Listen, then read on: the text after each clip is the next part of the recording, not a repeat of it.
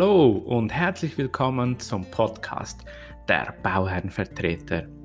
Das heutige Thema widme ich den Abmahnungen. Die Abmahnungspflicht bei Werkverträgen nach Obligationenrecht oder auch nach den ESIA-Normen.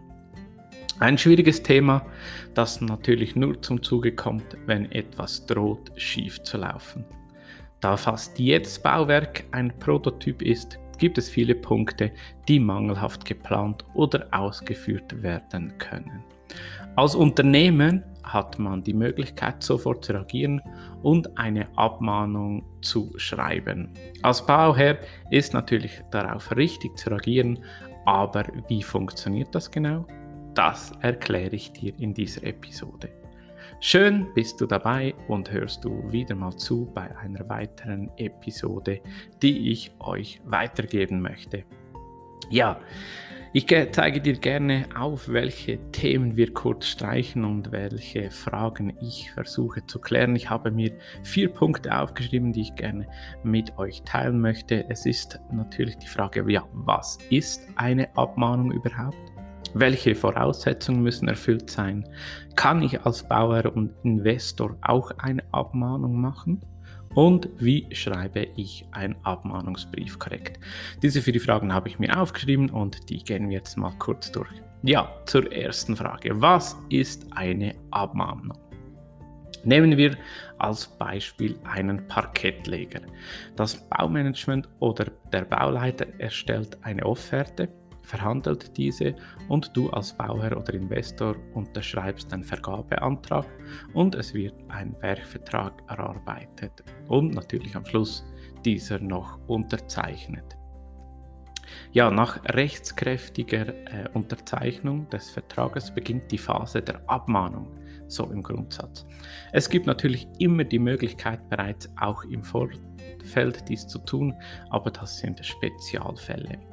Abmahnungen sind dazu da, ähm, aber natürlich, äh, ab, ja, wie soll ich das sagen? Sie sind dazu da, Werkvertragsunterzeichnungen bis zur Werksabnahme oder auch Übernahme, das wäre ja der Normalfall, ähm, um ein Werk abzunehmen. Aber die Abmahnung ist die Möglichkeit zwischen dieser Phase von Vertragsunterzeichnung bis Übergabe des Werkes ähm, sich ein Statement zu setzen und natürlich dann hier den Finger hochzuhalten, wenn etwas schief läuft.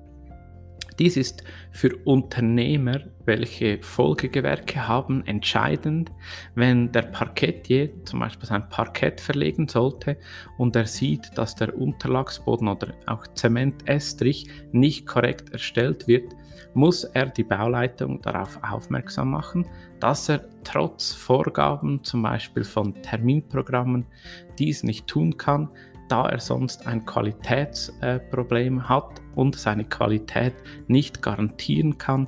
Dies kann vorkommen, wenn natürlich äh, der Zementestrich ungleichmäßig ist, irgendwo sich wölbt, wölbt, das falsche Material verwendet worden ist oder einfach noch zu feucht ist. Das gleiche gilt natürlich, wenn ein Bauherr eigene Materialien liefert, die Lieferfehler aufweisen oder ähnliches. Einfach gesagt, es ist ein Instrument, damit der Unternehmer ein Ventil hat, um Themen anzusprechen, welche nicht korrekt laufen. Dies kann in fast allen Dimensionen sein, ob Arbeitssicherheit, Terminverzug, Lieferverzug, falsche Pläne oder eben, wie genannt, ein Folgegewerk seine Arbeit nicht getan hat. Als Bauherrenvertreter oder auch du als professioneller Bauherr und Investor bist als fachkundige Person im gleichen Boot und hast natürlich die Pflichten, auch Abmahnung zu erstellen, wenn du Kenntnis von Themen erhältst, die nicht rund laufen. Leider ist es in der Praxis oder leider ist in der Praxis dies ein eher emotionales Thema und wird negativ aufgenommen, äh, aufgenommen, obwohl es eigentlich im Sinne eines erfolgreichen und qualitativ hochstehenden Projektes nur hilft. Ziel ist es, äh, proaktiv aufzuklären und eine Lösung zu finden zum Wohle aller Beteiligten und des Projektes. Aber natürlich auch um die Fakten in einem frühen Stadium für eine Mängelanzeige oder auch sogar für ein mögliches Gerichtsverfahren festzuhalten. Ähm, welche Voraussetzungen müssen erfüllt sein? Ähm, es muss natürlich ein tatsächlicher Grund vorliegen und auch dokumentiert werden können. Eine pauschale Abmahnung, um aus der Garantieleistung zu gehen, ist nicht möglich. Ähm, auch sollte ein unterschriebener Werkvertrag vorliegen. Dann zur nächsten Frage, kann ich als Bauer und Investor auch eine Abmahnung machen? Ja, natürlich. Es ist eigentlich sogar Pflicht, primär wenn du fachkundig oder professionell Immobilienprojekte erstellst. Du bist je nach Auftragsverhältnis sogar eine mitbeteiligte äh, Person und nicht nur Bauherr oder Eigentümer. Die Literatur und Gesetze sehen eine Abmahnung nach meinen Informationen so nicht vor, aber in der Praxis ist es eine gute Möglichkeit, schriftlich und dokumentiert Einfluss zu nehmen, sollten Gespräche oder Protokolleinträge nicht ausreichen. So die gesetzlichen Grundlagen. Es ist im Obligationenrecht unter, unter dem 11. Äh, Kapitel, genau der Werkvertrag, Artikel 306 äh, 369 ist es genau fortfolgende geregelt. Ich nehme kurz das Buch hervor, weil diesen kenne ich jetzt doch nicht auswendig. Ähm, Im Artikel 369 heißt es, äh, die dem Besteller die Mängelhaftigkeit des Werkes gegebenen Rechte fallen dahin, wenn er durch Weisung, die er entge entgegen der ausdrücklichen Abmahnung des Unternehmens über die Ausführung erteilt oder auf andere Weise die Mängel selbst verschuldet hat. Somit ziemlich klar, ähm, es ist möglich, dass du hier als Bauherr deine Garantie verlierst, falls du nicht reagierst auf solche Abmahnungen vom Unternehmen oder eben selber natürlich diese macht. Für alle, die das Obligationenrecht nicht als Buch ausgedruckt haben, auf fedlex.admin.ch findest du den Link. Auch in dem Blogbeitrag, der zu diesem Podcast gehört, findest du die Links, falls du das nachlesen möchtest.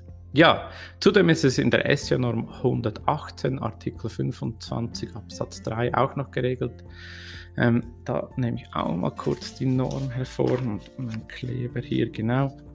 Hier steht, der Unternehmer hat die ihm übergebenen Pläne und den von ihm zu bearbeitenden Baugrund nur dann zu prüfen, wenn der Bauherr weder durch eine Bauleitung Vertreter oder selbst sachverständig noch durch einen beigezogenen Sachverständiger beraten ist. Doch, und jetzt kommen wir zum wichtigen Abschnitt, genau, doch zeigt der Unternehmen Unstimmigkeit oder andere Mängel, die er bei der Ausführung seiner Arbeit erkennt, unverzüglich gemäß Absatz 1 und 2 an und macht die Bauleitung auf nachteilige Folgen aufmerksam, Klammern, Abmahnung. Und hier ist es genau auch wieder geregelt.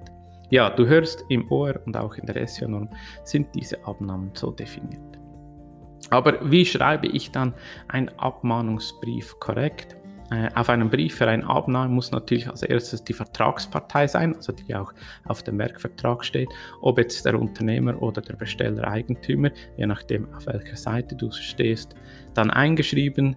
Ähm, natürlich auf dem Briefkopftitel mit Abmahnung und Thema Empfehlenswert auch der Artikelzusatz mit dem OR-Verweis von 365, 369 Obligationenrecht, beziehungsweise wenn du einen Vertrag nach Hessia-Norm hast, die 118, noch wichtig, das aktuelle Datum der Norm, welche auch im Werkvertrag hinterlegt ist. Dann kommt noch die Bauprojektbezeichnung. Man, man, muss als Empfänger natürlich wissen, um welches Bauprojekt es geht. Vorteilhaft noch der Werkvertrag mit Datum von und dann die übliche Briefform.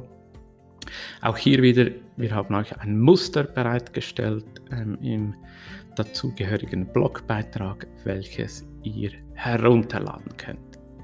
So, das war's für heute.